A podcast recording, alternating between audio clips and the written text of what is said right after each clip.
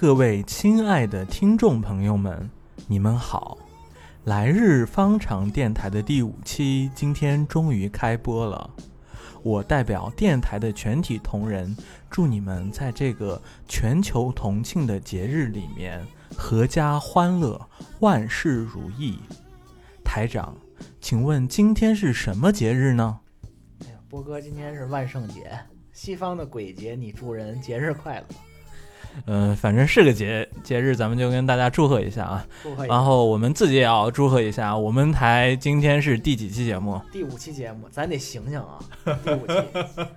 第五期节目已经不容易了。不容易，不容易。那个，咱们在这房子算掐指一算，可能聊天都聊了十多个小时了吧？差不多十几个小时。我们还打算再聊个几百小时下去，大家就那个如果有耐心的话，就让我们陪伴着声音陪伴着您，好吧？好好。然后我们的 manager 今天也来跟大家打个招呼。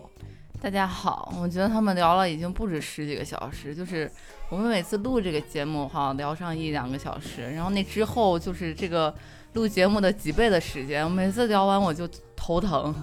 所以说，那个听众朋友们，有人会有那个就是替我们担心啊，说我们这个会不会啊把话都聊完了没有讲？但是我们告诉你不会的。每次我们聊一期节目之后，我们私底下还会再再聊个，比如说节目上一个小时，我们私底下再聊十个小时。嗯，差不多，差不多。所以你你有多愿意听，我们就能说多少。嗯 对，其实还是收着呢，有的是真不敢，真不敢录。嗯、台长，我们今天给大家带来一个怎么样的节目？今天这一期，咱给大家带来一个咱们三个人都非常喜欢的一个节目，叫《计时七十二小时》。关于这节目，咱们的一些观感，嗯，给大家带来一期。是一个日本非常现在在 NHK 里面算王牌节目之一，是吧？对对对，是一个非常受欢迎的一个计时类的节目吧。那个虽然每个这个节目是一个常青常青树节目，然后虽然每一期的那个时长都不长，但是真的是啊讲到了日本社会的方方面面，所以透过这个节目呢，我们也可以把日本社会真实的一面啊介绍给我们听众朋友。然后我们今天节目的形式还是跟往常一样，就是先给大家聊一聊我们生活的近况，很简短。然后之后我们就进入这个主要的环节，跟跟大家详细的介绍一下我们的这个 main main topic，就是计时七十二小时。嗯那接下来我们就开始啊、进入我们第一个环节近况介绍，好吧？，OK OK。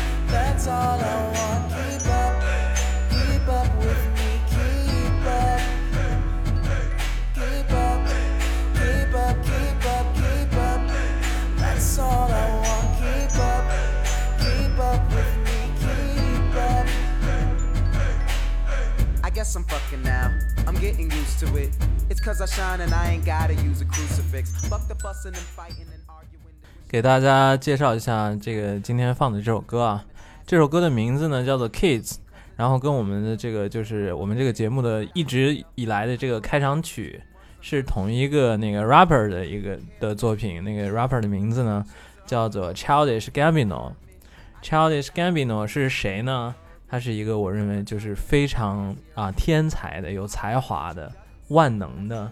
这样一个艺术家。反正我我最开始我是从通过一部电视剧知道的这个人，叫做那个 Community 废柴联盟联盟，然后他在他是参演这个电视剧的，然后后来我知道他也是一个那个 rap rap rap singer，嗯然后他真的是非常全能。现在放的这张这首歌呢，是他第一张专辑那个 Camp 里面的一一首歌，哎，这跟他那个 This Is America 是一张专辑吗？不是 This Is America 是他去年的一个，就是真的是啊火遍全美国的一个预言性的一个作品。这俩歌这风格差的有点远啊。是是是，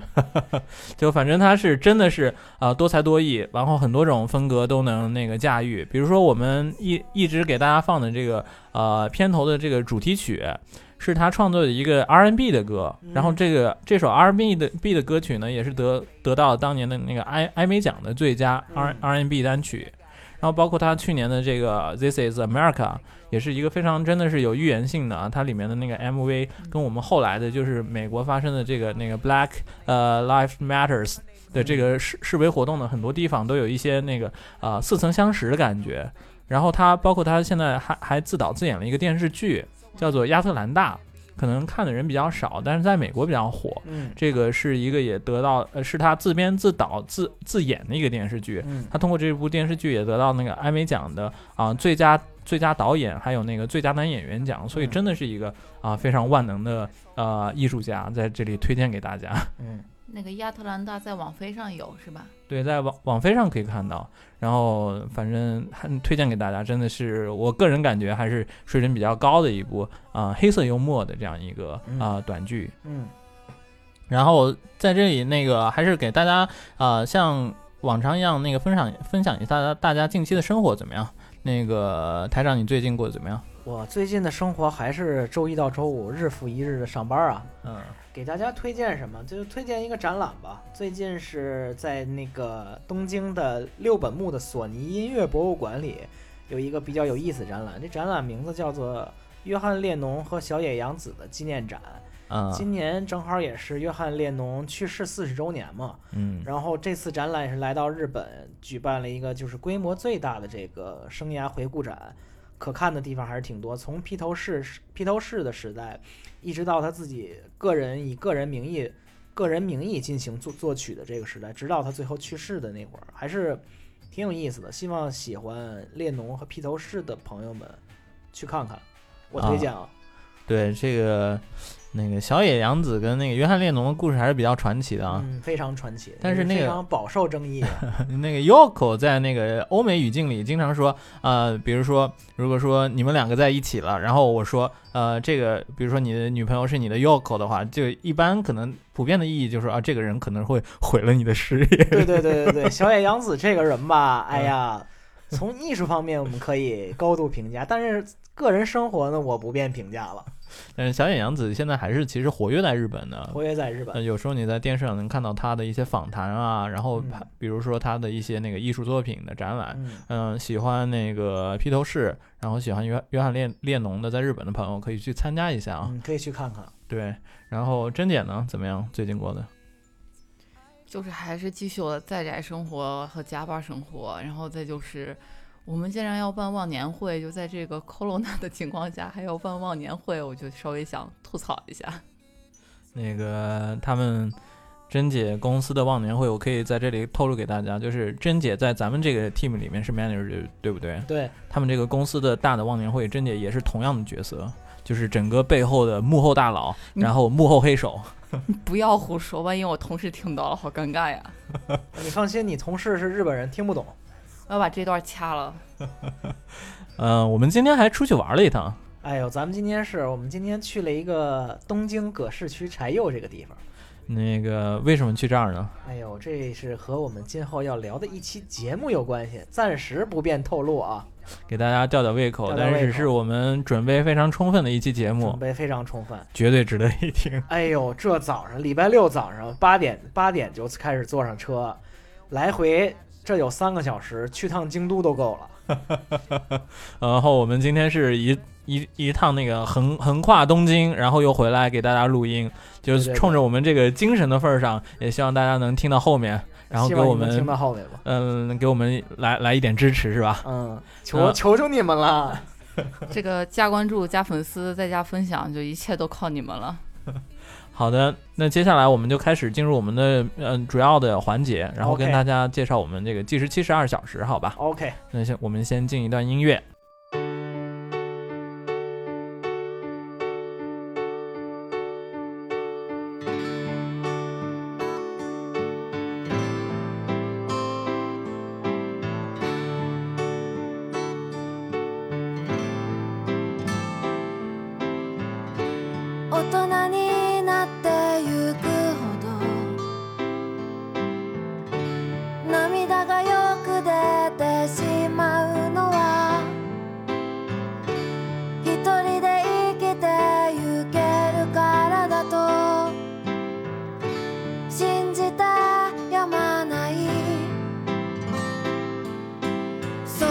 も寂しいのも知ってるから。暖かい場所へ行こうよ。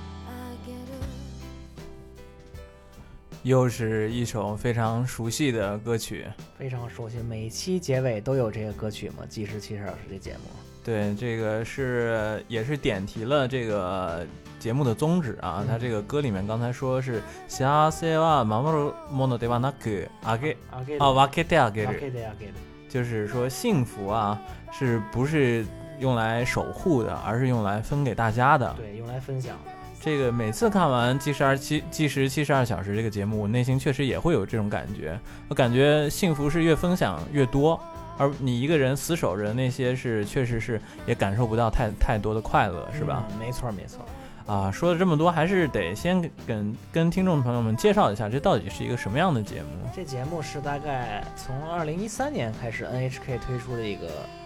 周五每周五晚大概十点五十分左右播出的一个时长大概二十五分钟的一个计时类的节目。它每次都是工作人员会挑一个地点进行三天固定的拍摄，然后记录这七十二小时之内发生的人情世故，往来过往的行人，记录他们的生活和感受，这么一个节目是用一种非常平淡的视角，就是为大家带来最真实的日本社会的情景吧。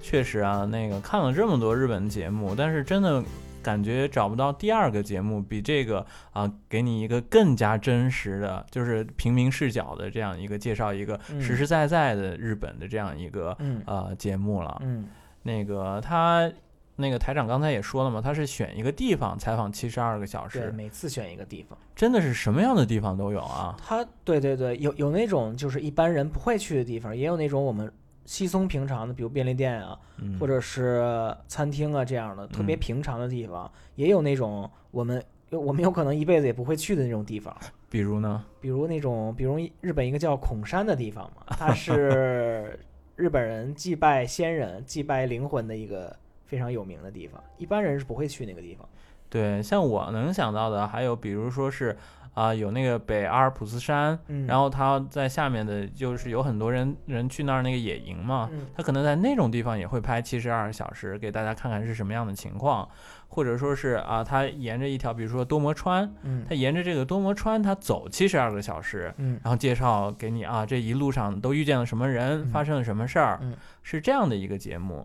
所以说这个节目当然那个看点之一就是啊，这个地方是什么样子的，日本的啊那个各个都道府县的这种地方是一个什么样的氛围，嗯这是一个有意思的一个点。另外一个，其实这个也那个节目最有意思的地方就是它里面会遇见很多很多的陌生人，是吧很？多很多的这些人的生活经历真是千姿百态，每个人和每个人的性格不同，然后他们的经历以及他们的他们表现出来整个整个人的状态都会不同，这些不同的状态也会影响着我们，使我们看完这节目中引发我们的一些思考，对吧？确实是啊，就是那个男女老少什么样的人都有。嗯然后，但是让人觉得很就是很不可思议的是，在镜头面前，他们都好像感觉很很诚实、很真诚，嗯就会啊，就是不知道为什么他们就愿意开口讲述自己的一些故事啊，自己的一些感想啊。嗯这有时候往往是一些真的是我们平平时可能啊很难。就是很难遇到的，很难碰到的，但是又在这个社会中啊实实在在、真实发生的一些事情，嗯会给我们很多一些呃，算是怎么说呢？一些见见识、见解，然后让我们对这个日本社会也有更多的了解，是吧？对，呃，那台长，你最近那个都看了什么节目啊？我最近看了两期节目吧，一期是在新宿区高田马场附近的乐器店，啊，新宿区高田马场，这是有很多大学聚集的一个地方。对，著名的早稻田大学在这个高田马场这个地方。对，那个附近我也记得，好像是有很多卖二手乐器的这种，是吧？对对对，嗯学生时代玩乐器，在日本玩乐器组乐队还是一个比较正常的活动对吧？嗯，然后那还有一部，还有一个呢？还有一集是在大概丰岛区池袋附近的一个嗯叫丰岛园的一个游乐园。哦，然后这期节目主要是在它那个一呃有有着一百多年历史的一个旋转木马前面拍。嗯这个旋转木马这个游乐园即将关门的这几天，嗯结束营业这几天，然后拍的一些事儿。嗯，然后昨天晚上，其实我和珍姐我们也嗯看了一部，是讲那个川崎的一个动物园的这样一个故事，嗯就非常凑巧，这个动物园我们之前我们去年还去过，嗯，要不然珍姐来给大家分享一下这个节目，还有我们之前去的那个时候的情况。就是这个节目的话是讲离我们家住的不远的地方一个动物园，因为它的规模不是很大，然后嗯，关键是我们没有意识到，去年我们去的时候没有意识到它是二十四小时不关门的，而且是嗯是无料的，是不要不用花钱的。我稍微补充一句啊，就是它动物园里到了下午四点会说啊，我们结到了对，我们到了那个营结束了营业时间了，请大家回家。但其实它那个动物园不会真的关门，就是你想随时进去、随时出来都是可以的。所以昨天晚上的那个节目里面有一对那个算是 couple 吧，一对情侣是半夜去的动物园，是为了听这些野生动物的野生动物昆虫的这些声音，就觉得嗯还挺有意思。所以说是日常生活中很难遇见这种 人啊。七十二小时，我们能看到可能只能看到八小时，这八小时以外的东西可以通过这个节目看到，是吧？对对对。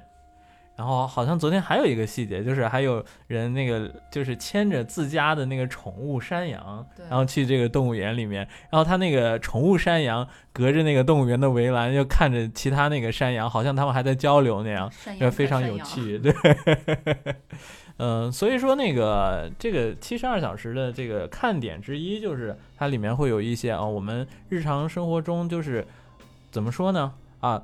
它们真实存在，但我们又很难发现的这些稍微与众不同的，嗯，但是非常有趣的这些啊奇闻异事、小小的小故事这些。然后啊，那想问一下台长，你是什么时候第一次看到的这个节目？我第一次看这节目是大约在二零一四年左右，这个来日本那会儿，刚刚来日本这会儿嘛，嗯。来上学这会儿，偶尔在晚间看电视看到这节目，然后就一发不可收拾，看到现在了。啊，我也是，我是可能来日本之前，但大大概同样一个时间点吧，二零一四年左右的时候，嗯然后我当时我是非常喜欢看纪录片的一个人，然后尤其是日语纪录片嘛。当时我是在网上搜搜搜索资源的时候，然后找到了那个呃这个计时七十二小时的这样一个资源。我当时从来没看过这种类似的这种纪录片，嗯然后我发现啊，它每一集都比较简短，然后有很多，就开始从此就一发不可收拾，就开始看这个纪录片了。然后包括那个珍姐开始看这个纪录片，也可能是那个有点我的影响吧，就我们一起开始看的，是不是？对，我就稍微晚了，认识波哥他们以后是二零一七年左右才第一次接触。确实，它每一集也不长，二十分钟左右，然后它这个故事也不是有什么多大的波澜起伏。然后里面故事里面的人，就每一集里面遇到这些人吧，有的是比较年轻的，你可能能看到自己以前的影子；有的吧，就是又是觉得可能以后自己也会经历同样的事情，就看看了以后就会觉得也会有一些启发吧。确实，就我发现有一个点啊，就是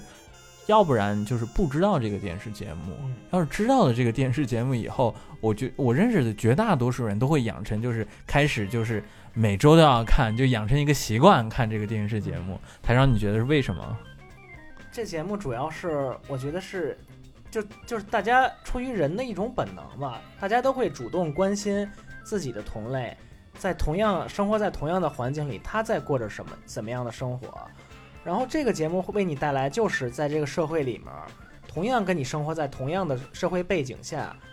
不同的人们他们在过的什么生活，这也是能满足每个人心里好奇心的一种途径吧，我觉得。是的，就是我感觉这个电视节目呢是了解日本的一个途径，嗯但它可能也不只是不不只局限于日本，就是有很多人类共同的共性的东西。你，通过看这个节目，你也能感受到，比如说啊，老年的人他们在担心什么，他们在感受什么，他们的快乐的地方是什么嗯啊？你不能说是中国，你是中国人，我是日本人，但我们的快乐和我们的悲伤就完全完全不能共情，我觉得没有这样的。嗯它里面有很多人性共性的东西，我们看完以后都都感觉到啊，我们能感感同身受，或者给我们启发。所以这是为什么我们觉得这个节目就是啊、非常呃非常有意思，能吸引就是让我们养成一个一直追下去的这样一个习惯，是吧？嗯然后接下来的时间呢，我们就啊、各自每个人挑选了这么两三集，我们印象非常深刻的，觉得非常想要推荐给大家的对对。这些我们精选的一些呃 episode。episode 这这几集吧，然后每个人推荐几集嘛，给大家对对，对，然后我们其实这些我们也之后也会在我们的微信公众号把这些是啊、哪年哪月第几集告诉大家。对大家对如果想看的话，有可能通过比如说 B 站、哔哩哔哩或者那个腾讯视频，有可能可以搜到。所以说，希望大家能关注我们的公众号、微信公众号，然后来找到这个我们具体今天推荐的都是哪些集数。节目的索引，然后我们会把集数标上，方便您收看。对的啊、那要不然珍珍姐再来介绍一下我们的微信公众号怎么关注？来日方长下划线 Radio，来日方长是拼音，然后就关注关注加关注。那好的，那接下来我们放进入一段音乐，就开始给大家介绍我们的啊、推荐。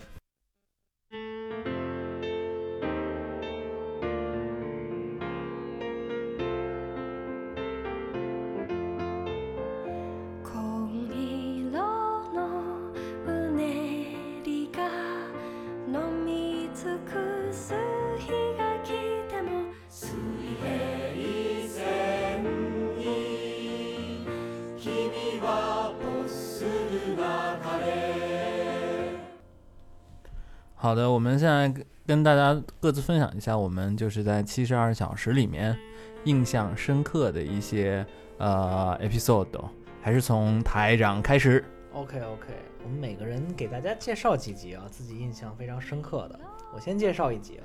这集是二零二零年十月二号，正好是上个月播出的一期节目，就是在日本东京丰岛区池袋的丰岛园这个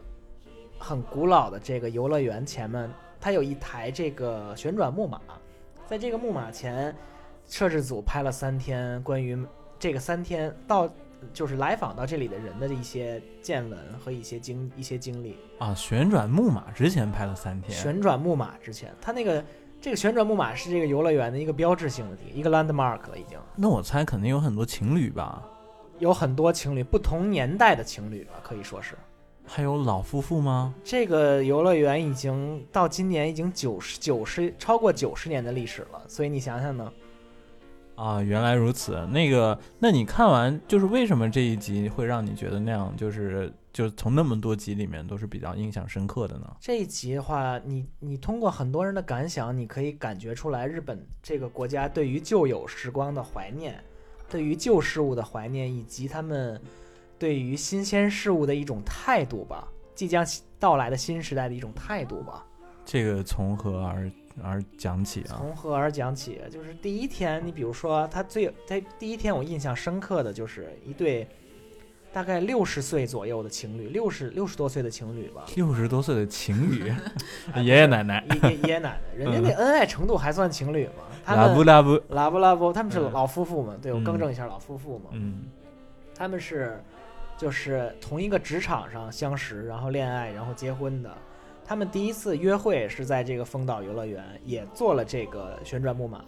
结婚后第一次出来玩之后，也是坐的这个旋转木马出来。然后他们有了自己的孩子之后，也会带着也带着自己的孩子来来来也来这个游乐园玩过。所以说，这个游乐园以及这个旋转木马这个设施，承载了他们几十年的这个记忆。啊，真的是非常有仪式感的一对夫妇啊这种故事听起来让人也觉得，嗯，很感动，是吧？对，然后他们经常说的一句话就是，两个人都说过这句话，哇卡卡达够了哇，有卡达呢，就说我们年轻的时候的时光真是美好啊，就有这么这么一句，就我们如果平常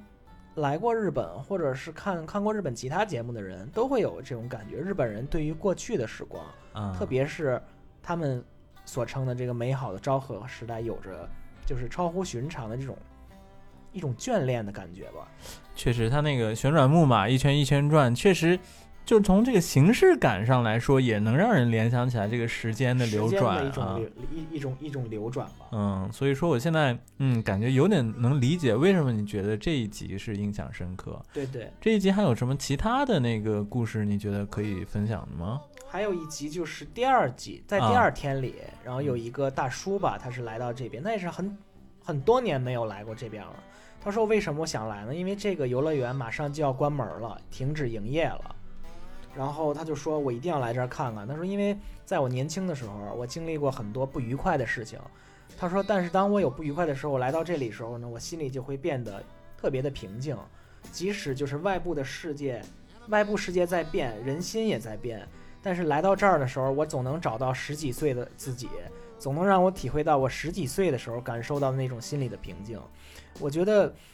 这不光是这一个旋转木马嘛，对于每个人来说，他都有属于他、属于他的一个能够找到心理平静的地方。这个是每个人共通的一个确实这种那个故事在那个《计时七十二小时》里面相对比较多啊，就是可能你去啊，别人觉得稀稀松平常的一个地方，但可能对某些人来说有他们自己啊最独特的回忆。嗯，他走到那个地方，他就能联想起来他过去的一段美好的经历，是吧没错没？错，反正这种怎么说呢？随着时光的变迁，然后还是大家还是啊把把这种记忆还是啊珍藏在心里面，是吧？对。是这种这种感觉啊。嗯啊、那个珍姐呢？珍姐，你你是有什么特别印象深刻的？啊、我想给大家推荐的一集是在二零一九年的九月二十七日放送的一集，主要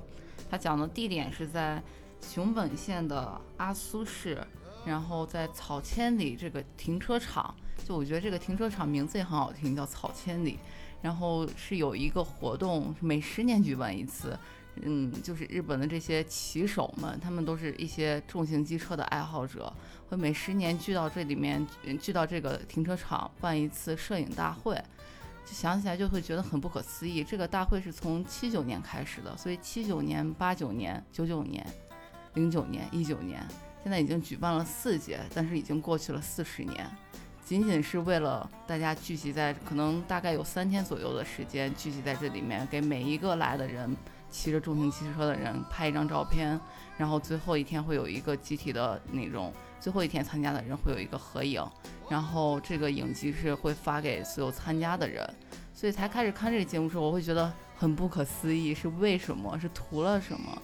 然后我记得当时就是有一个记者就有采访过其中一个人吧，就是这个这个男是男子，男子是在零九年参加过一次，然后这一次是一九年又来参加。这十年里面，他经历过一次大手术，当时是心脏生病了，然后就基本上好像是心脏大动脉可能是要出血要破裂，就是只只有大概百分之四十的还是百分之三十，就是很低的概率能存活下来。然后当时他被送到急救医院的时候，他唯一想的就是，如果我能活过来，我一定要在一九年再去一次。这个其实那个这这这一期我也看过啊，就是感觉就是他说这个摄影会啊，嗯就是其实内容很简单的，就是啊、你骑着你的摩托车到了那个地方，然后主办方会给你拍一张照片，然后最后大家拍一张合影，嗯，然后把这些照片呢全部都整理成一本书，是，然后再把这本书呢发发给所有参所有参加这个活动的人，就只是这么简单而已，就很很难理解为什么他会在心脏病发作的这个时候，他他心里居然想的是还想参加一个这个，我感觉还是呃很值得回味的，是吧？就是当时他也有解释，就是他说就是嗯，怎么说呢？就是他想觉得要留存一个在这里一个，就还生活在这个世界上的一个证据一样的。就是我不知道未来会发生什么，但是我在这个时间点，我至少在这里面有一个存在的证据，就觉得挺好的。嗯，就是，然后这是其中一个故事吧。然后还有一个是我会觉得比较感动的是有一个女性的骑士，但是她已经可能有六十岁左右。然后呢，然后她也是自己一个人骑，就是不远万里骑到这个地方来。然后当时提到她的时候，她说，就是在她丈夫，嗯，可能十几年前有生过一场病，然后是肾脏的病。然后当时呢，医生告诉她可能只有半年左右的这种怎么说呢，余命，只有半年左右的时光了。然后她就跟她老公说，说是，嗯，你还有想干什么的事情吗？我们一块儿去，不然我们一起去骑摩托车，骑这种重型机车吧。然后他们俩就就是开始了这个怎么说呢？考了这个驾照，然后开始了这个爱好，然后，然后当时是她老公每天去透析的时候，她都会骑着车送她老公去，然后她老公做这些透析的时间，她又骑着这个机车到处转一转，然后再把她老公接回来。所以怎么说呢？这个摩托车也是伴随着她和她老公一起这个抗争病魔的一段日子。可能对于她来说，参加这个活动，与其参加这个活动，更重要的是这个摩托车那段时光。然后说起来，肯定看的时候会有一些难过吧。但是这个女性吧，怎么说算是阿姨了？感觉她有一些不舍，但是她也说，当年本来说只有半年的时光，最后硬是撑到了十二三年。就总会要人嘛，总是要有一些梦想，有一些希望吧，就就会嗯。其实看的时候怎么说？就因为七十二小时里面经常会有这种关于生病呀、关于人生这些大事的东西，有的时候会觉得挺、挺怎么悲痛呀或者什么的。那我和博哥也有讨论，确实，你想这十年对于一个人来说的话，会发生多少大大小小的事情？但对于一个人来说，这种大事无非是这些生老病死的事情，所以就是看着别人的故事。对自己也是一种激励吧。啊，确实是啊，就是它这个活动的可能就是，嗯，跟其他活动的区别就在于它的举办的频率是非常低，十年才一次，人生能有几个十年呢？然后你会你会发现在这个活动上采访那些这个活动的参与者，他们聊起来这个十年发生的事情的时候，真的只有生老病死，我有孩子了。或者说我得病了，或者说我康复了，或者怎样，或者啊，我能参加下一次，我已经很开心了，都是这种感觉。嗯，所以感觉是确实是，呃，很有意思的一期，能让我们嗯思考一些啊，那个生活啊，还有时间对我们到底有多珍贵，对，没错。然后要把时间花在什么地方，是吧？嗯，所谓日本人有一种就是嗯体斯纳嘛羁绊这个情景，嗯，能够支撑他们从这个重病支撑嗯到现在，也可能就是这个活动。我为了把我的人生经历，把我的现在的状态分享给我这些朋友们，为此我也要努力活十年。嗯这也是，也是一个挺虽然很平淡的内容吧，但是也是一个比较正能量，能够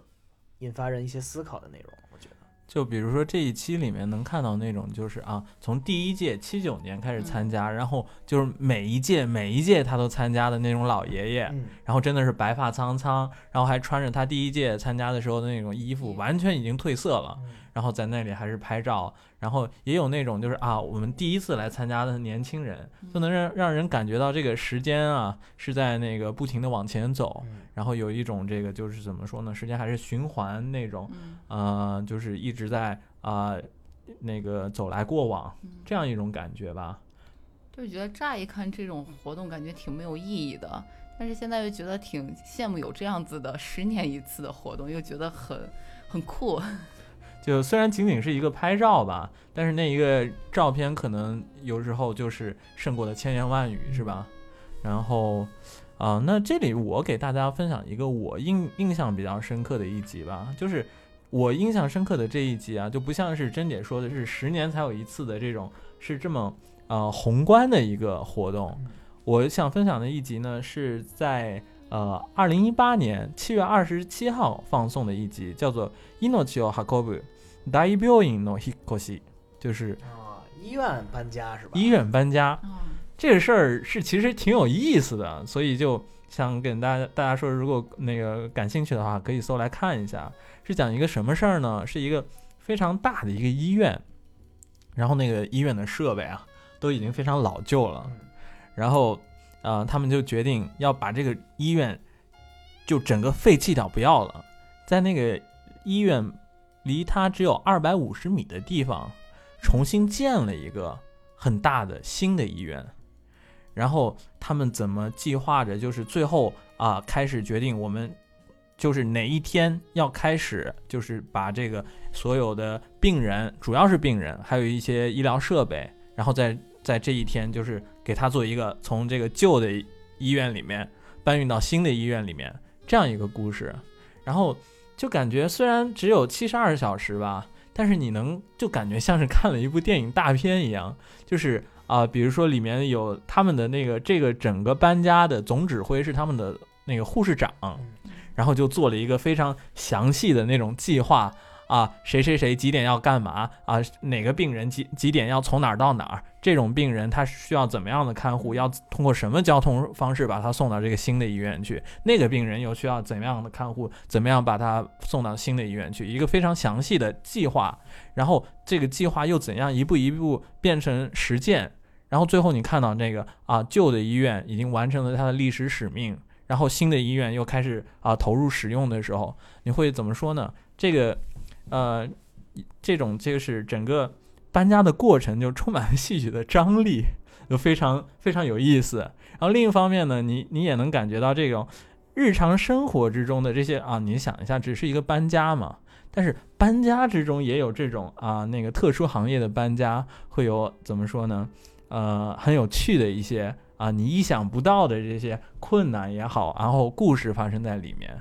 就仅仅二百五十米的搬家呀，是吧？就仅仅是二百五十米的搬家，但是你你能看到，就是完成了搬家之后，嗯病人跟医生跟护士的关系都仿佛跟之前不一样了，嗯，他们就好像是一种战友一样的关系了。没错没错，就对那个医生跟病人之间会说啊，就是啊，真好啊，我们一起好像是怎么说呢，经历了一场战役的那种感觉在那一。瞬间，他们是名副其实的命运共同体嘛。对对对虽然只有二百五十米的距离，对，所以说这个故事给我的印象就是说，我们可以从这种生活的啊、你说它是稀稀松平常的事情也好，但是你可以从它这些平常的小故事里面，你找到戏剧性，然后啊、找发掘出它有意思的一面吧。嗯可以拍一个电影叫《医院搬家还真的是真的是非常有意思。嗯 就那个总指挥是那个护士长，》嗯，然后到时候，嗯，他就是尤其他搬家的那一天啊，真的是你能看见到各个医生都很紧张，然后拿着那个什么啊、那个啊、各种什么通通讯的方式啊，什么如临大敌如临大敌大敌一样。然后比如说那个呃，可能对一个病人都要准备了两个两个方案，就是啊这个方案走走的时候怎么样？要万一这个路堵住了，他们要又要怎么走那样？哎，挺有意思的一个故事。他主要是怕病人万一有病症发作呀之类的，看没有办法对应，是吧？对，尤其是一些重症的病嗯病人，哪怕是温度的变化，嗯都可能会有一些不好的影响，所以他们做做了各种详细的计划嘛。还是很负责任的，是吧？对对对，非常有意思的一集。嗯那接下来还是轮到台长了。嗯，OK，我再分享一集啊。我嗯这人平常还比较爱看书比，较爱看书，这个不是自夸啊，这这个确实是真的。然后就有一集是让我印象特别深，这集这集是几乎是这个节目刚开始播出的时候的节目，是在二零一三年十二月二十号的这期，地点呢是在东京新宿区的新宿车站东口，它附近有着日本著名的连锁书店吉伊国屋书店的总店。这一集呢就是讲三天之内发生在这个吉伊国屋书店总店的一些一些事情，就给我印象特别深的就是在第一天的时候，这个记者在采在下午采访的时候，在下午大概六点钟采访的时候，采访了一位刚刚下班的在嗯日本一家大公司做财务工作的一位财务主管的一位先一位先生。他在看的一本书叫《过了四十五岁之后无需忍耐》的一本书。当时他接受采访的时候说了一些让我印象很深的话。记者问他：“你为什么要去看这本书？”他说：“我吧，从我二十二岁进这个公司之后，一直过着勤勤恳恳、隐忍、努力的这种生活。”他说：“最近，但是我觉得我到了四十五岁这个年龄的时候呢，我觉得我不能再忍下去了。我的生活快到了这个极限了，无论是在我工作环境上，还是在我在与家人相处的环境上。嗯，然后记者问为什么呢？他说：“因为我最近，我对于我的孩子也也是进行了这样的教育，你要好好上学，一步一步稳稳定的进一个稳定的大公司，度过你的一辈子。他说，但是我的孩子却非常拒绝我的这种价值观，最近和我发生了很激烈的争吵。他说，具有这个事儿的契机以来，我也想过是是我应该做出一些改变的时候了。所以他说，与与与其是生硬的去和孩子交流，去和公司内部的人员交流，不如从我开始改变。我这些事情是很难与外人讲的，所以我先我想通过看书这个方式，来开启我的新生活的新的一部分。他这个这句话说完之后，就让我感觉到真的是，因为我也在日本的一家比较老的公司上班嘛。他说的这些隐忍文化，隐忍的这些文化，包括这些执念呢，我其实也是可以感觉到，这个，嗯，这个故事看来真的是，也引发我的思考，就是对于日本社会的现状啊，以及将来的一些问题。日本社会也在变化，嗯，反正是让我印象很深的一集。还有一个吧，就是大概在第二天的时候，一个非常有意思的一个老爷爷，七十九岁的老爷爷，他是主动找这个记者聊天儿。他说：“你们是不是想问我为什么来这书店？经常来拿着一拿着一堆书单儿，我来买书。”他说：“你们觉得我的爱好是看书对吧？” 他说：“我告诉你不是，我的爱好呢是买书。我的我买书是出于什么原则呢？我只买那些我不看的书。”我真正想看的书，我是在书店里或者去图书馆来读，这个真是让我头一次感觉，真的是，这个社会真的是奇妙啊！每个人去书店的目的不一样，这个爷爷他的爱好就是花钱是他的吧？爱好是花钱啊，他来的他的目的就是说，我的问我的目的就是来买书，而且不一样的书，同样的书了，他会买不同的版本摆在家里，这是他的爱好。我觉得我买的这些书，我再不看，我已经看到一个鲜活的例子在我 眼前了。对对对，嗯，但确实啊，那个书店我们可能呃也是一个平稀松平常的一个地方，嗯，但是一想到每个人都是怀着不同的目的走进书店，想都想找的不同的书，想到这个背后的故事还是挺有意思的。嗯，如果像有有这样一个节目，能把这些背后的故事都挖掘出来，也确实是感觉挺有趣的。没。没错没错，这节目里这期节目里有一句话我特别有共感啊，嗯。我觉得就是一位在新宿的上班族嘛，嗯他来书店的时候，他他就跟对记者说，他说我我每次来书店的是一种什么感觉呢？他说就像我看电影，在电影院里，影片刚刚要放，刚刚要开始放映前，屏幕黑下来时候的那一瞬间的感觉。每次进入书店的时候，我都会有这种感觉，让我有一种哇酷哇酷，心里有一种期待感，莫名的期待感。我觉得每一个喜欢看书，包括去书店的人，可能踏进书店那一刹那，都会有这种感觉吧。嗯，这也是这个节目这期节目为什么这么吸引我的原因。确实让我也想到我的小时候啊，可能小时候真的是每次进书店之前都是非常兴奋的，嗯就感觉啊不知道能看见什么新书，嗯然后但是可能现在大家都那个比较习惯在网上买书了嘛，嗯所以感觉还是时不时有时间去逛逛书店，确实一个啊、也是一个放松，也是一个能跟新的这种知识、新的这些呃意见碰撞的一个机会吧，是吧？嗯与其说是这个你在书店寻找某一本书，不如说这本书寻找到了你。我觉得 这个台长的格言。好浪漫呀！好，那接下来有请那个我们的 manager 再给我们介绍一个他印象深刻的。台长分享了一个关于书的一个小故事，我也想分享一集，是在二零一八年的五月十八号放送的一集，名字叫做《喜马耶亚马耶哈西鲁图修卡》，是一个移动图书馆的故事。去岛，去岛上，去山上，会跑的图书馆 是这样翻译的。好可爱啊！好生硬的翻译。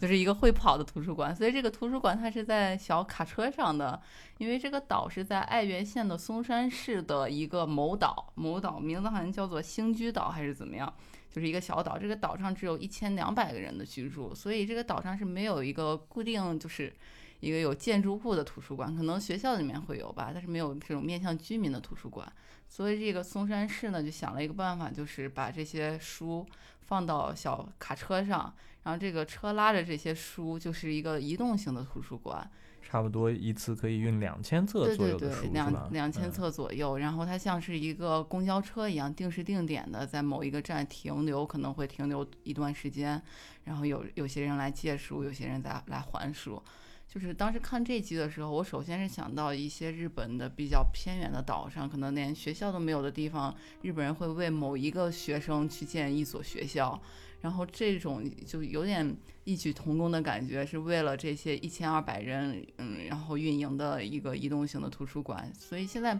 其实日本好像以前全国这类似这样子的图书馆还蛮多的，现在基本上都已经废止了。然后这个市呢，还有这种四辆这样子的移动型图书馆还在运营。所以当时就是围绕着这个小图书馆呢，也是有一些就是。呃，怎么说人情世故一些小故事在里面，有的呢是这比较年龄比较大的，因为就这种小岛上也是比较高龄化严重的，都是一些退休的老爷爷老奶奶，有八十九岁才办了人生中第一张图书卡的人，然后他去借书的时候就很不好意思的告诉这个服务员，这是管理员说是啊我图书卡丢了，就是他没有习惯用这个图书卡，嗯就觉得好可爱啊，这个老奶奶。然后也有这个就是比较年轻的妈妈，然后她为了让自己的孩子给孩子念一些绘本，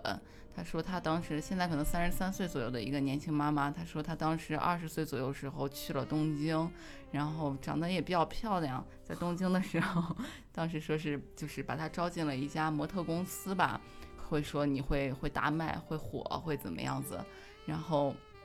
然后在东京打拼了一些年，觉得。没有知识是不行的，觉得也没有什么出头之日，就回到了这个岛上。所以他现在就是告诉记者，觉得也还是希望自己的孩子能有更多的知识，希望他不要走自己的老路呀之类的，就会有这样的很让人觉得很嗯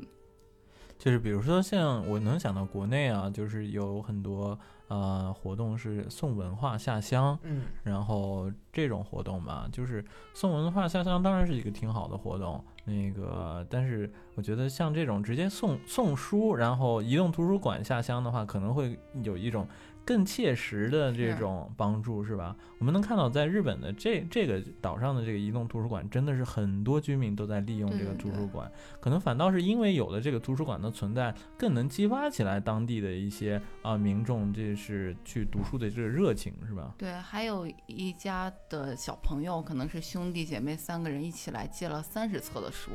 记者说：“你怎么借这么多书？”他说：“最近刚好放假，我读点多读点书，回了学校班级上面就可以给大家炫耀我读书多是一件就是很帅气、很酷的事情。”就会觉得小朋友很可爱，就很直接的说出了自己这种小小的虚荣心，但是牵扯着知识上，我觉得就是也是一个挺好的事情。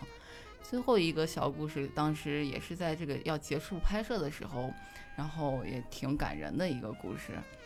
就是那个有一对，嗯，怎么说呢，是就是一对爷爷吧，老爷爷，他们从十三岁开始就有就是同学的关系，一直交往了五十多年。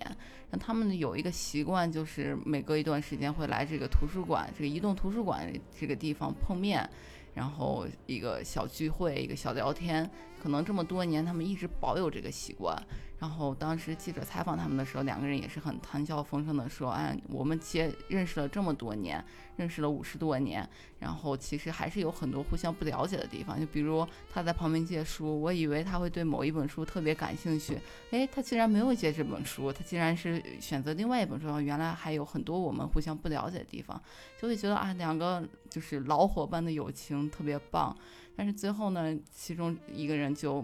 问另外一个人说是啊，这我能不能告诉记者这件事情？其实我们今天可能是最后一次来这边在一起解说，因为其中一个人就是生病了，因为他们也都八十岁高龄了。嗯，可能患有癌症吧，所以过了今天，明天就要住院做手术进行治疗，也不知道可能下一次两个人在这个图书馆再见面是什么时候，所以其中一个人今天只是来还书，不再借书。那两个人也相视一笑，笑的就是很真诚又很复杂的感情，觉得人生又完美，又觉得如果一个一个小一个老伙伴 怎么如果有什么就是不幸也好或怎么样也好，也是一件很很难过的事情吧。就觉得嗯，就觉得这一个小小的图书馆，能牵扯，能有这么多普通的人也好，有故事的人也好，是一个大家一个汇都在汇聚在这个图书馆是一个焦点的地方吧，就觉得挺好的。嗯，确实啊，这个故事我感觉真的是五味杂陈。就是我一方面很羡慕有这样子的，就是啊发小，真正意义上的发小，嗯、甚至能啊知道你借过的每本书，然后知道你的爱好，嗯这样子确实是一个很幸福的感觉。度过光光凭有这样的朋友这一点，我我觉得他这一生应该就已经可以评价说过得很幸福了。嗯但确实也天下没有不散的宴席嘛，嗯就是所以说这也是这个计时七十二小时，我们觉得它非常呃好看，然后值得看的一点，就是它会让你体会到这个呃让让你一方面能体会到这个人生的幸福，另一方面让也也让你明白这个人生的真实，就是是就是不是只有开心，也不是只有悲伤，就是你要接受这个生命的这个嗯过程，是吧？是嗯，无论生活有多少波澜，你总要平静的去接受。对对对。嗯啊、我接下来的话，就跟大家分享一个稍微有点稍微有点悲伤的这样一个故事吧。是这个故事，我是觉得，甚至我觉得之前我不相信，就是在现实生活中会碰到，但是我确实在七十计时七十二小时上看到的这样一个故事。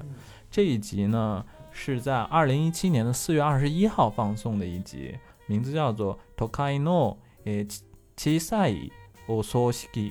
就是都市里面的小小的葬礼，就是啊、呃它是你知道，大家都知道，现在日本高龄化比较严重嘛，在呃城市中都会有很多那种就是啊、举行葬礼的那那种啊、公司或者场所吧。然后他就是在这这这一个小小的举行葬礼的这样一个地方呢，拍摄了七十二个小时。然后其中有一个故事真的是，呃，让我印象非常深刻，就是有一个老爷爷还有他的儿子，他们是进入这个那个葬礼的公举举行葬礼的地方嘛。然后记者就去搭话问那个老爷爷是来干嘛，然后那个老爷爷说啊，是我的老婆她去世了，然后我们今天来给她举行这个葬礼。然后记者就跟着他们一起去参加了这个葬礼，然后当时那个老爷爷是哭得非常伤心，然后能看看看得出来感情非常真挚嘛。啊，我就记得他还是还会说，哎呀，我的老婆她真的是一个呃对人很温暖的人，照顾我了很多。你怎么可以这么狠心，先我一步先走？然后一边说，你能看见他啊，就在不停的流下他的眼泪。然后结束了以后呢，就他儿子就带领着这个爷那个老爷爷就回去了嘛。然后在那个老爷爷先先进入电梯了以后呢，这个儿子单独留下来，就跟这个记者说说这个骑士不是他们今天第一次来这个给这个奶奶来看这个那个已经过世的奶奶，不是今天不是第一次举行这个葬礼，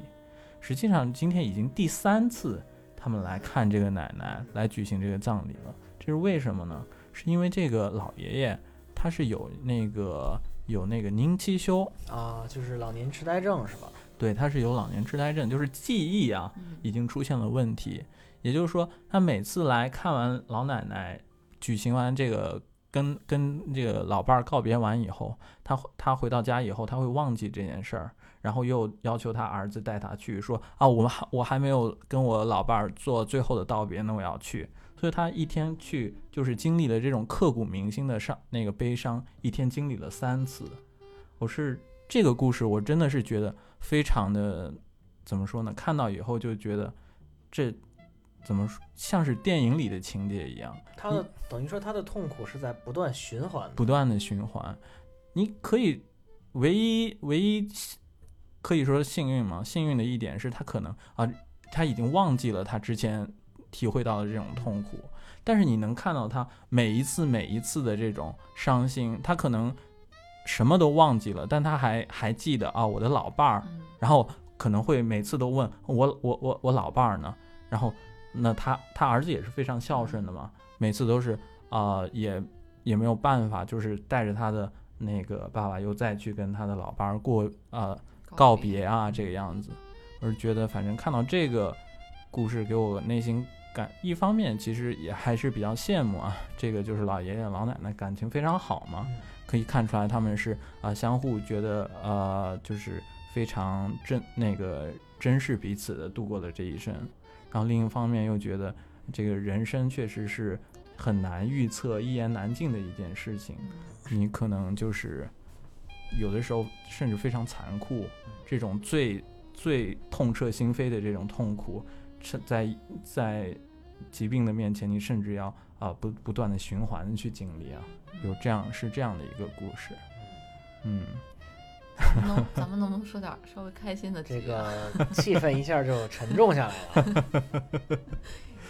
嗯，这次阴暗这一面到我了，这次这次终于轮到波哥谈论阴暗话题了。那还是我们把接力棒交给我们的台长。嗯，我还分享一个相对轻松点的话题。好的，这期是二零一五年四月三号播出的一期，这个地点呢是在新东京的新宿区区役所前的一个胶囊宾馆。嗯这宾馆说来也巧啊，我就职的时候住过这宾馆，啊，所以我印对这期印象特别深。这期主要讲了什么呢？就是啊、能不能打断一下，这个胶囊宾馆会不会有人还不知道是什么？啊，对对对，这得解释，这个是日本特有的一种宾馆的形式。日本大家都知道，日本是一个面积狭小的国家，所以寸土寸金嘛。这个胶囊宾馆是什么形式呢？它和一般的酒店房间不同，它只有提供一个够人提供一个人睡觉的这个空间，这么一个 space，刚好够你睡觉。但是这里面呢，会它会有台灯，会有广播，有的时候会有电视。麻雀虽小，一应俱全的这样一个，看起来就像一个太空舱一样的一个地点。像我们的卧铺一样，是吗？就像我们的卧铺一样，高级卧铺吧，可能是。啊 可能还真的是比较像卧铺啊，稍微比那个空间大一点，对对舒服一些。对对对，嗯而且比较好玩的一点呢，它这个胶囊宾馆是男女分住的，这一层啊都是男生，这一层都是女生，这样比较有意思。这集呢就是讲在这个胶囊宾馆里拍摄了三天，都有哪些住客来。比较有意思的呢，就是有有一群是来自于欧美的游客，能看出他们刚来到与他们完全文化背景不同的国家的时候，那种新鲜感，他们的眼睛里发出的那些光芒啊，有时候你看见还是挺可爱的。就对于真的是很单纯的一些人，然后记者采访来采访来说你来日本干，他说我就是想看看日本的神社是什么样，我在动画片里看过，然后歌舞伎町这个地方到底是什么样的，因为和我的生活平常生活地方差距太大了。就你能看出他接受采访的时候是很真诚，他的眼神儿不会说谎。然后还有一个我印象特别深的就是一一个大叔嘛，四十五岁，他在一家知名的咨询公司在工作，但是他和家人长期处于一个冷战冷战的关系情况下，啊，他也无法把他的心声传递给家人，所以他每天都不回家，每天每天都辗转在各个胶囊宾馆，过着这种生活。他每个月的大部分收入都要扔在住胶囊宾馆这件事上。然后记者问他：“那你为什么不和你的家人去去交代这个问题呢？坦诚心扉呢？”他说：“因为我觉得还不到时候。”然后这个让人看到，真是哎呀，每个人真的是每个人的生活真的是难难以预料啊。这个真的是让我觉得很不可思议啊，非常不可思议。但是又觉得在日本是觉得嗯，发生的可能性还是挺高，嗯挺可信的。在这个嗯比较相对来说比较压抑的环境下吧，人会滋生一些难以言状的问题。还有一个就是我最有共感的、最有共鸣的一个内容，就是准备就职考试的一个日本人，啊，他在这儿准备自己的面面试。嗯其实当时我为什么对这节目印象深呢？是因为我当时在东京求职的时候，我也是住在胶南宾馆，嗯，然后我在胶囊宾馆曾经连续住过十二天，这个可能是超过一般住客的这个记录啊。哦，我认识一个来日本旅游的小妹妹，她在胶囊宾馆住了一个月，然后哦，还认识了！很多就是来自世界各地的人，她就觉得还挺有意思的。对对，胶囊宾馆是一个比较便宜的一个住宿的地方，而且它除了休息区之外，它在一般的在一楼或者二楼，它会有一个公共区，你在那个地方可以上网啊，可以办公，可以比如说看杂志啊，进行很有意思的这些活动。我当时在在准备面试的时候，就是每天在二楼，在那个电电脑台前进行我的网上测试，写我的那个简历这些事情，然后旁边也有这个同样在经历就职的这个日本人，有有时候也会和他们聊聊天儿，互相鼓励一下。所以这一期对于我来说，与其是看节目，不如说不如说是回忆我自己的往事吧。嗯这个胶囊旅馆其实有点像那个青年旅社那种感觉，是吧？低配版的青年旅社吧，我觉得。嗯，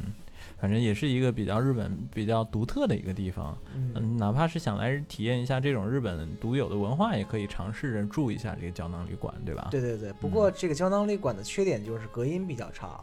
如果我经常就是旁边的这兄弟，如果半夜这个呼噜啊，嗯，实在是让我忍不住，真的是真的是这个，这是一个问题啊。呃，算是配置比较好的大学宿舍那种感觉。嗯，对，配置稍微好点儿大学宿舍吧，干净还是干净的。对对对。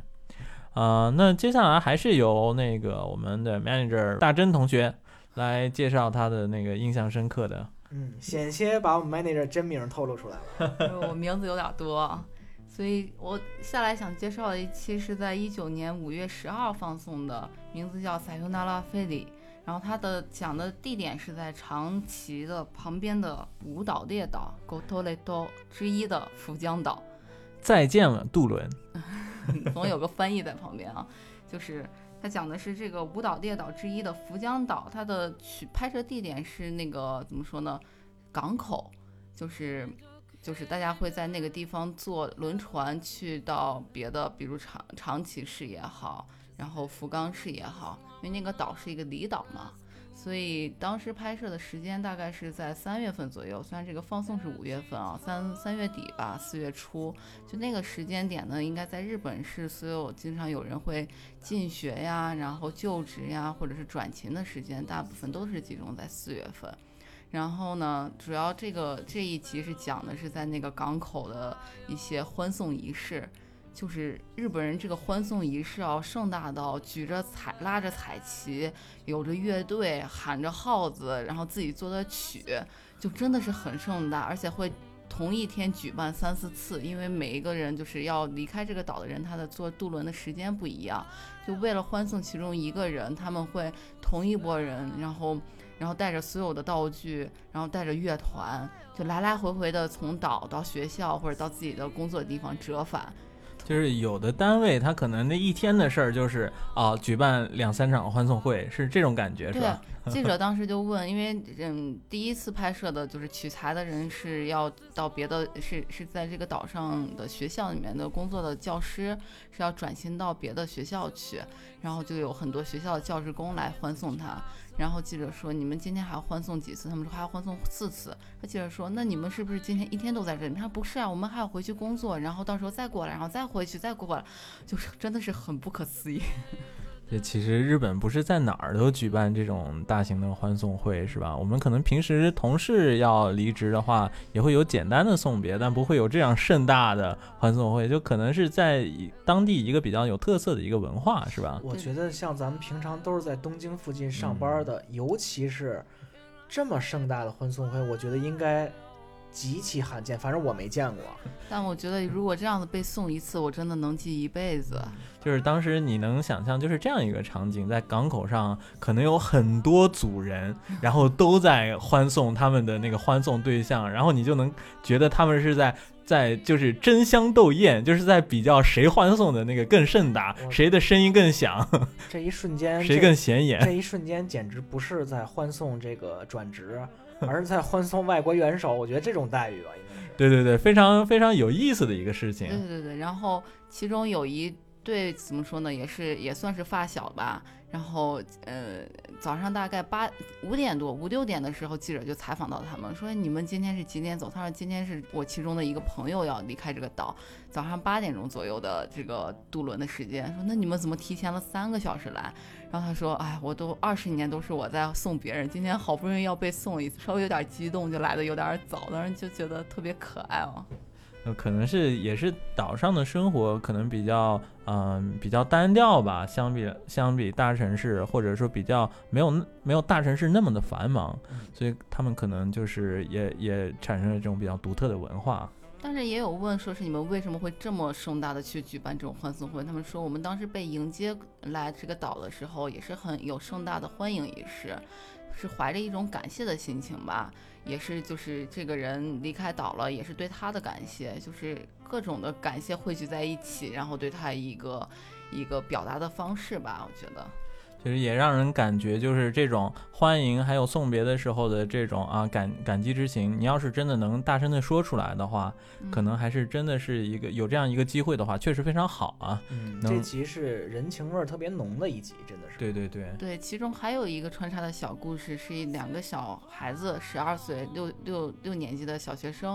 然后其中一个小女孩是要离开岛到别的城市去进学了，然后另外一个小男生，他妈妈带着他来送这个小女生。就是采访他们的时候，其实都挺害羞的，就那个年纪的小朋友的害羞。然后，嗯，记者就问小男生说是这个女生对你来说是怎么样子关系？他说是我的朋友，也是我的竞争对手。然后就是说起来是为什么呢？他们两个是一起学剑道的。然后小男孩在这个女生来之前，这个男生不是很喜欢练习剑道，但是女生来了以后，然后这个女生的剑剑术也比较强。这男孩每次都是为了想要赢过她，有稍微有一些胜负心了以后，然后就变得很爱爱上这个剑道，也去爱比较嗯喜欢去练习。啊，两个人也是一起努力，又是朋友，又是竞争对手的。然后在去年获得了市里的团体赛的冠军吧，所以就是可能确实是那个年纪的懵懂也好，那个年纪的青春也好，是很难从嘴上去表达出来我对你的感谢。就在女生登上了这个渡轮，然后和父母一块儿，嗯，对着下面的人招手挥手说再见的时候，这男生就特别大声的喊出来：“三年以来很感谢你，阿里嘎多”这样子，就觉得很纯粹，也很感动。确实这个也比较羡慕有这种那个，也比较佩服这种能直接表达出来自己的感谢、谢意，表达出来自己情感的这种勇气，是吧？可能是是小孩才有的一种勇气。嗯，那我最后的话还是简短的再介绍一下我印象深刻的，可能是两集吧，就非常简短的说一下大概是什么样的事情好了。呃，其中有一集是在二零一五年的三月六号放送的，是叫呃秋田呃马菲诺吉汉基诺麦的，这集是非常传奇的一集。这是神级的一集。这对个中直译就是说，在深冬的秋田的一个地方的自动贩卖机前的三天的他是故事。贩卖乌冬面吗？自动贩卖机，对，自动贩卖机是日本比较多见啊，就国内现在也也也有很多了，就是卖卖水啊这样子的。然后日本这个自动贩卖机呢，它是卖那个日本的乌冬面，还有日本的那个呃荞麦面。然后，但是它那个那个那个自动贩贩卖机是放在那个秋田的一个那个港口的前面嘛，然后呃已经放了四十年了。然后就是你投非常便宜的价格，它就会给你做出来热气腾腾的这个呃乌冬面，还有这个荞麦面。但是能看出来，因为它四那个时间已经久了四十年了嘛，机器有很多故障，然后材料啊各个方面的也都不如从前了，就能看出来它那个味道可能是不是特别好吃的啊。它那个面汤都漏出去了嘛？对对对，但是还是有很多人络绎不绝的来来那个就是抽空来吃这个呃自动贩卖机做出来的这这这些食品，然后呃比如说有拖家带口的，然后也有这个就是啊、情侣啊，然后比如说呃因为其中一方就是之前经常。经常吃这个自动贩卖机的荞麦面，他也想想把自己的啊、现在新认识的一个啊、情侣对象，把他也带过来，来让人来品尝自己喜欢的这种味道，或者说是啊、父母那个父母带着孩子来吃这种味道，然后是他那因为是在自动贩卖自动贩卖机嘛，它一它是在户外，然后一天二十四小时，你会发发现深更半夜也有人来吃，然后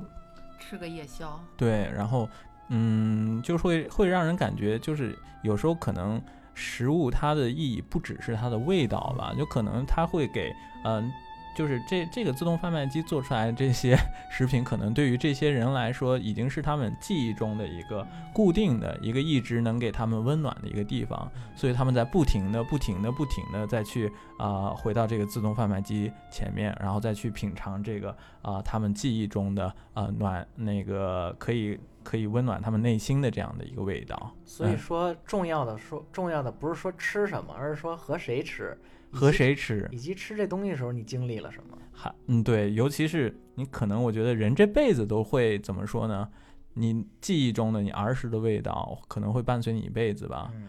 其实这个我自己我也深有体会。嗯，嗯，比如说对我来说印象深的就是肉夹馍的味道，就让我想起了波哥和珍姐家的味道。这个确实啊，珍姐做的肉夹馍真是一绝。嗯，真是一绝。再补充一点啊，这个秋田县在日本的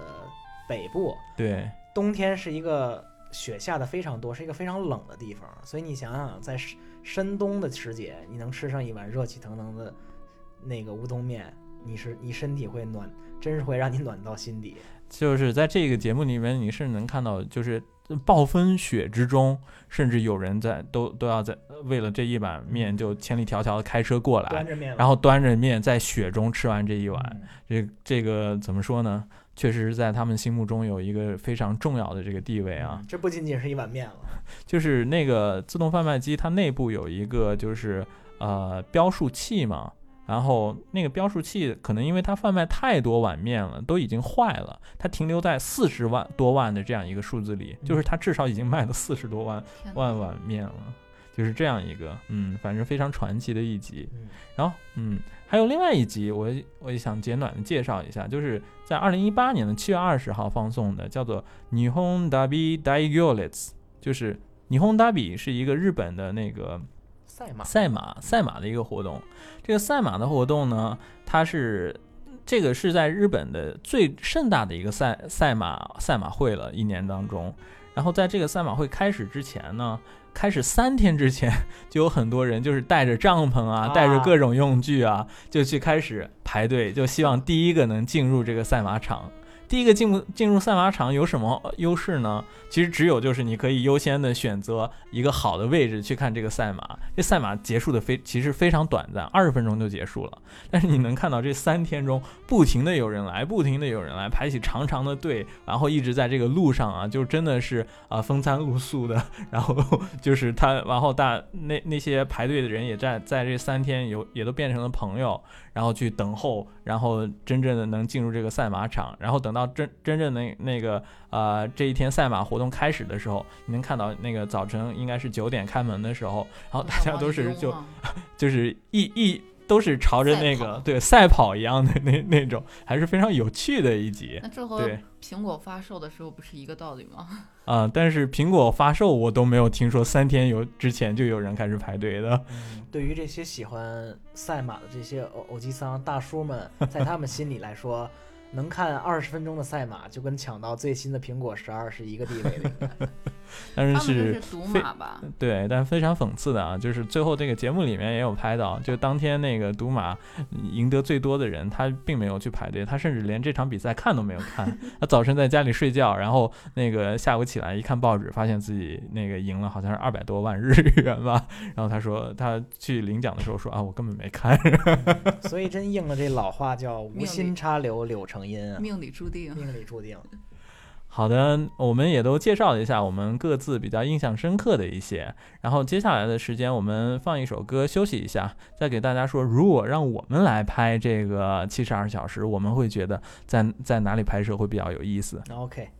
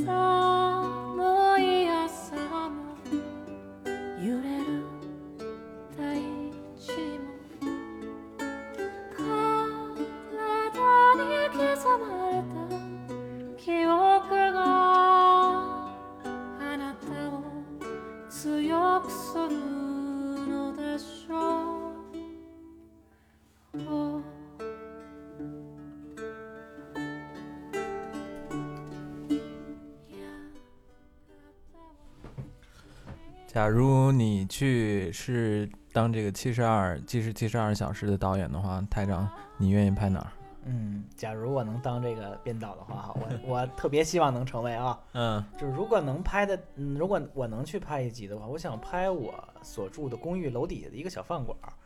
在川崎市的一个有名的饭馆儿叫三枪食堂，已经暴露了暴露的坐标啊。啊，暴露坐标，这个这个无所谓啊，要这搬家了哈。这个马上我也要搬家了嘛，随便了嘛。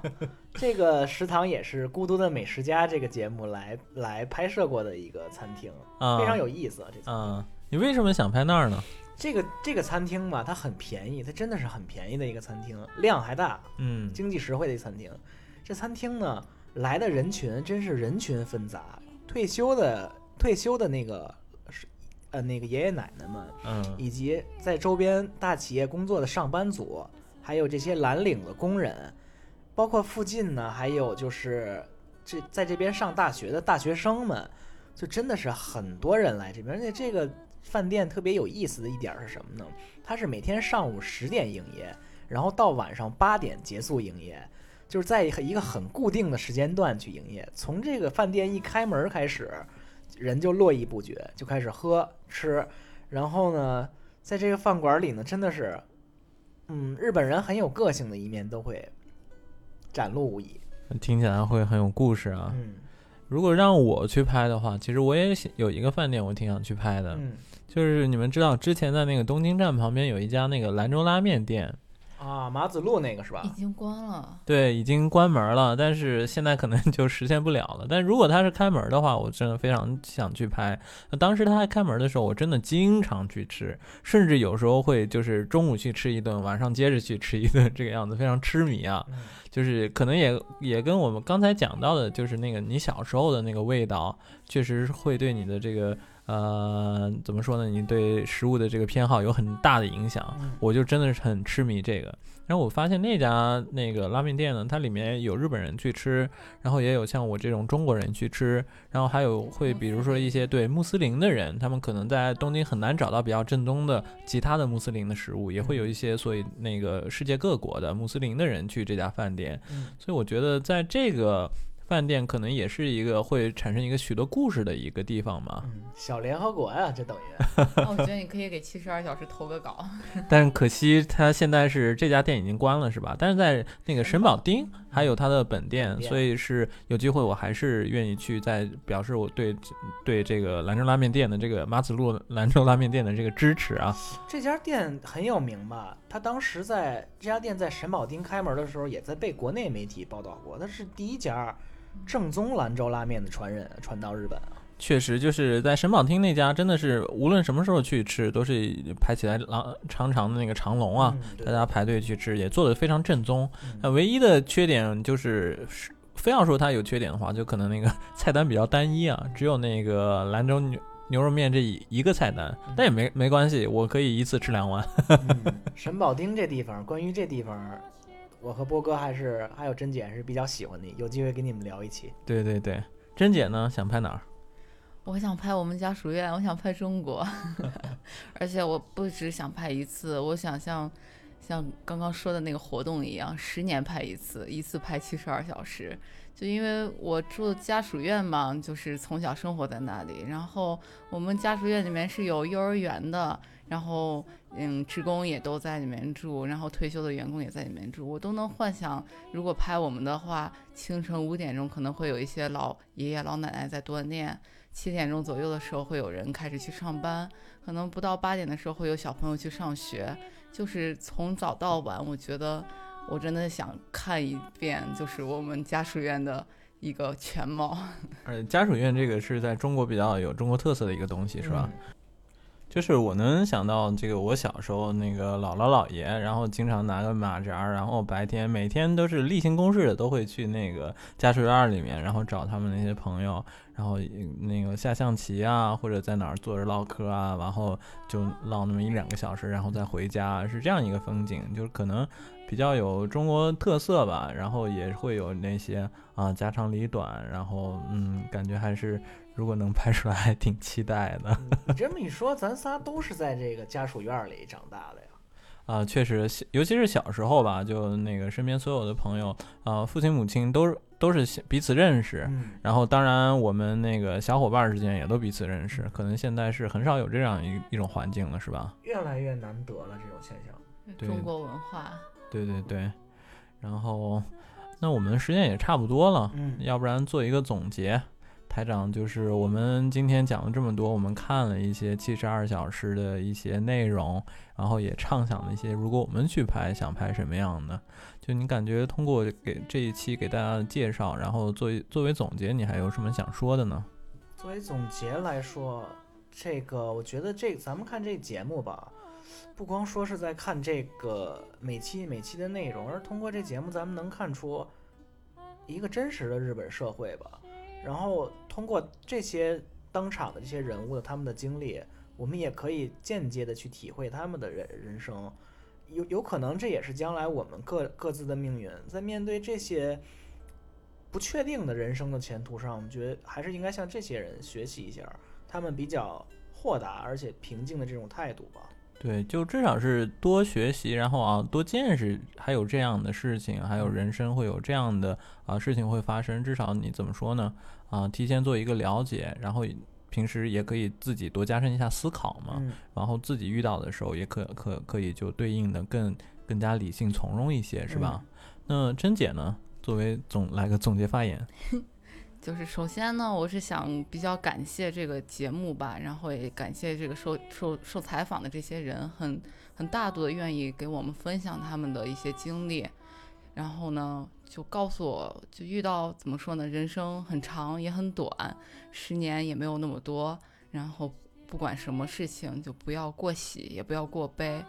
让我觉得其实很多事情很相似，让我觉得每个人的人生吧，怎么说呢？我们都是平凡的人，所以大同小异吧。再就是，就我就觉得，就和我们这个电台相关联起来，就我们也是有一样的这种想法，希望把自己的一些见闻吧，还有一些比较不成熟的一些小想法、小意见和大家分享，把我们的喜哇哇塞也和大家，我们的幸福和大家分享，对吧？每星期咱们录这节目，也相当于咱们生活的计时七十二小时，对吧？对对对对，所以那最后我的话，我可能是觉得就是就是其实七十七十二小时，它其实拍的都是一些身边的事情嘛，就它没有说是哪个地方是你作为一个啊、一般人你进不去的，没有这种就是很高门槛儿的地方。嗯然后采访的人也都是身边的人，普通的民众嗯，但是却有那那么多多的故事，所以我就觉得，如果我们平时也注意观察，然后甚至有时候多有一些勇气去愿意去问问问别人的一些啊、感受啊或者故事的话，没准我们的生活也能接触到更多，了解到更多，看到更多的故事，也能给我们怎么说呢？有一些更多的启发。就是七十二小七十二小时，它有点像是，嗯，就是让你重新再发现你身边的生活环境的这样一个契机吧。所以，同样的，有愿意分享给我们你的小故事的朋友们，可以联系我们，来我们电台，大家一起聊聊天，分享一下不愧是。不愧是 man manager，这个推荐节目的方式太自然了。就是这个确实那个这牵扯到一个就是关于表达欲这样的一个问题啊，就是很多时候你有的想法，你可能嗯内心有有一些经历或者有一些想法，但是你如果你不表达出来的话，可能就怎么说呢，算算是一种浪费吧。嗯如果你表达出来的话，那可能会有更多人激起更多的一些启发、思考、探讨，然后这样怎么说呢？会会帮助，就是大家都共同能得到一些呃成长的机会，是吧？嗯啊、所以反正我我也是非常非常感谢《七十二小时》这个节目，也会继续看下去的。然后，那我们的今天的节目，要不然就到这里。嗯，咱们这期就到到这里吧。好的，那希望那个下期再见。然后在最后的话，我们还是要跟大家说一下，我们的节目已经在啊、荔枝、喜马拉雅、Apple Podcast 都已经上线了，嗯大家可以用方便的方式收听我们的节目。我们的微信公众号也已经上线了，希望大家多多关注啊。来日方长下划线 Radio，OK，OK，再见。再见，祝您晚安。拜拜。